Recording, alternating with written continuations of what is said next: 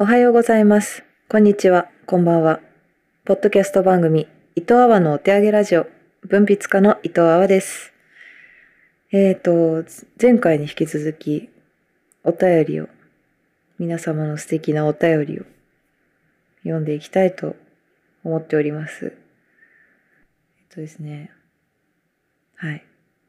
そう、まさに昨日、昨日あったことと重なるなと思って、このメールを今回は読みます。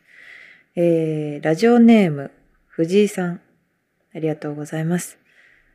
えー、あわさん、こんにちは。こんばんは。先日、車の移動中にお手上げラジオを聞きながら、そんなにお便り来ないのかと思い、ふとお便りしてみております。男女問わず人と会話している中で、今まで自分の中で感じてた言語化できなかったことが、話している相手によって急に明確に言語化できるようになったりする瞬間ってありませんか？自分の口から出てるし自分の言葉なんだけど話してる中で自分自身がハッとするような瞬間みたいな。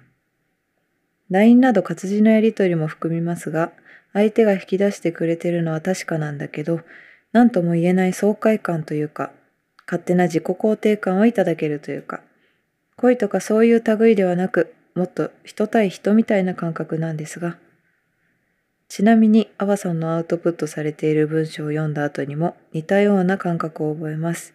その割に、初お便りうまく伝えられてない気がするけど、聞いてみたかったことを送るつもりが感想になっちゃいました。これからもお手上げラジオ楽しみにしております。とのことです。ありがとうございます。いや、なんか、照れちゃうね。そうね。話してる中で、話してる相手によって急に明確に言語化できるようになったりする瞬間。私は、もう話してる時もそうだし、書いてる時も常に、常になんか驚いてますね。自分が喋ってることに。なんか、自分が、今、なんでこんなマイクの前でこんなに喋れてるかもわかんないです。自分は喋れない人間だと思ってるので、なんでこんなにペラペラ何本も取れてるのかわかんないですね。だから終わった後、何喋ってるか思い出せないんですよ。聞いてみて初めてあこんなこと喋ってたんだって思うくらい本当に憑依憑依なのかな？なんか違うんですよね明らかに普段の私と。多分飲み会とかで喋ってる時もそうなんだと思います。もう人と喋る何かを喋るアウトプットする文章に書く全部において普段の自分とは違くって書きながら「え私こんなこと考えてたの?」ってすごい思います書きながら私普段自分のこと何にも考えてない人間だと思ってるのでなんかなんか思うことは思うことっていうかなんとなく考えてることはあるんですけどそれがもう形を成してないからずっとこう霧の中にいるような感じ何がのそのそのものの形もよくわかんないしポーポはポーポはポーポはした中で生きてるんですよ基本的に私って。こうもやもやずっと頭がもやもやして眠くてお腹空いて眠い。お腹空いた眠いしかないんですよ。お腹空いた眠いとか思いながらテレビ見てツイッター見てもうなんかナマコ？ナマコでもまだ何か考えてるんじゃないかっていうぐらいなんかただ娯楽を吸って寝てご飯食べてうんちしてまた寝てなんかテレビ見て「えー」とか言って笑ってまた寝るみたいな。そんなんなんですよ私って普段。だからすごいなんか文章を読んだ人がなんか素晴らしい人。素晴らしい人と言われたことはないわ。ちょっとごめんなさい。持ったかもしれない。すごい人が現れたみたいな感じで言われると自分のことを言われてるとは思わないんですよね。へえみたいな。それは普段の私だからもうそれを書いてる喋ってない時の時間は本当に生子です私は。だから人に喋る人と喋るとかってすごい大事だなって。大事どころではないですね。これがなければ私は廃人だと思います。現に高校の時はほぼもうね意識が遠のいてましたから。今みたいな状況をもらえていることはすごくありがたいなって思ってますね。自分の口から出てるし自分の言葉なんだけど自分自身がハッとする瞬間。そうここまで話してきたこと全てがそうなんですけど昨日まさにそういうことがあって昨日ねバイトしてたんですよ普通に。で青森とかも行ってたから1週間ぐらい空いてて久しぶりに働いて。それでちょっとミスしてミスしたんですよ。ミスしたことを報告しなかったんですよね上の人に。で呼び出されてめっちゃ怒られたんですよ。めっちゃ怒られたっていうか、ミスはしょうがないと。なんで報告しなかったんだって言われて。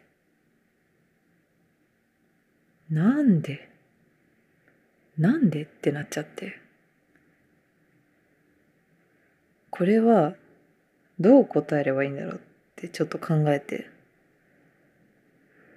私会社員の時にもう上司がパワハラ上司だったんですけどもう言い訳するともう即悪い方向へ進んでたんですよね言い訳するなっていうのが口癖だったんで上司の言い訳はしない方がいいんだと思って。どうどう答えればこの人が納得してもらえるんだろうと思って。ちょっと考えて。忘れてましたって言ったんですよ。忘れてたんですよ本当に。忘れてた以外の理由が全くないんですよ。そしたら私が忘れてましたって言ったらちょっと沈黙が数秒ありなんで忘れたんだって言われたんですよ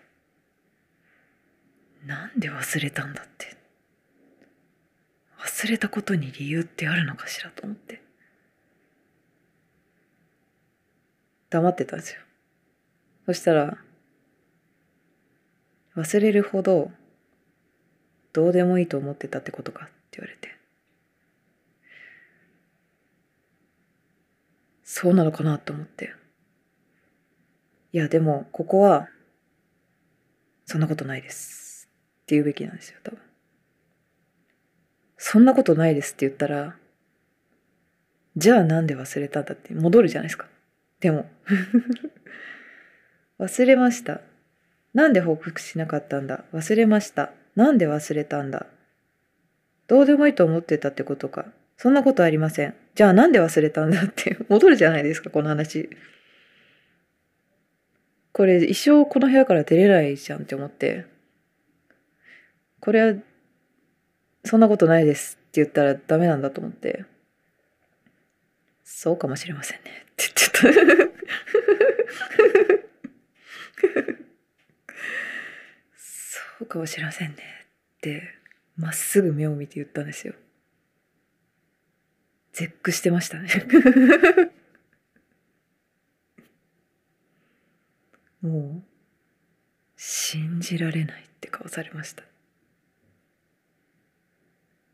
そうかもしれませんねって言った瞬間にあ私そうかもしれませんね。どうでもいいと思ってたんだ。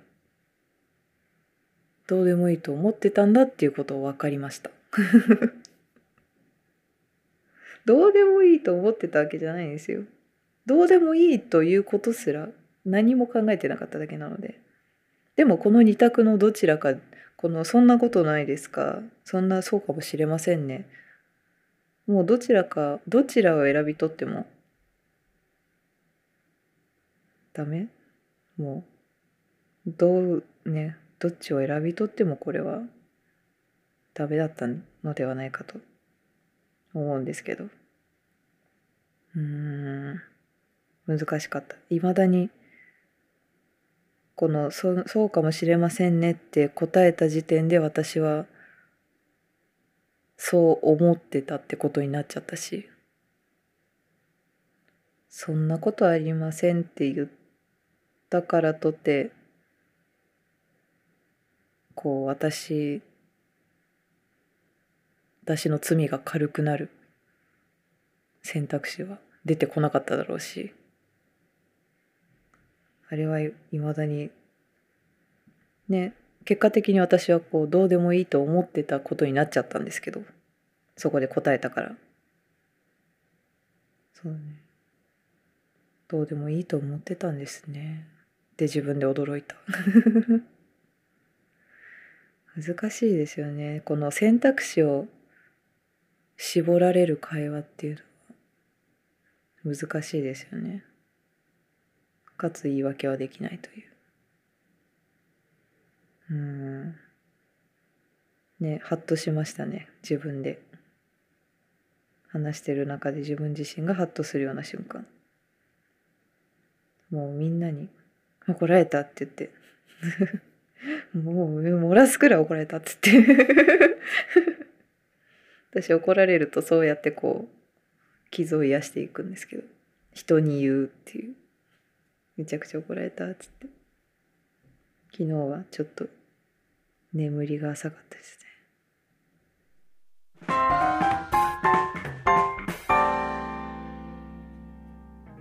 糸あわのお手上げラジオ。はい。ということでもう一つお便り読みたいと思います。伊藤あわ様こんにちはこんばんはこんにちはこんばんは。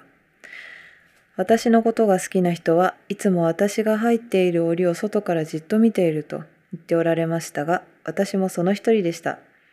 今回勇気を出してお便りをお送りします。ノートいつも読ませていただいてます。お父様やお母様のことを書いていらっしゃるのが特に好きです。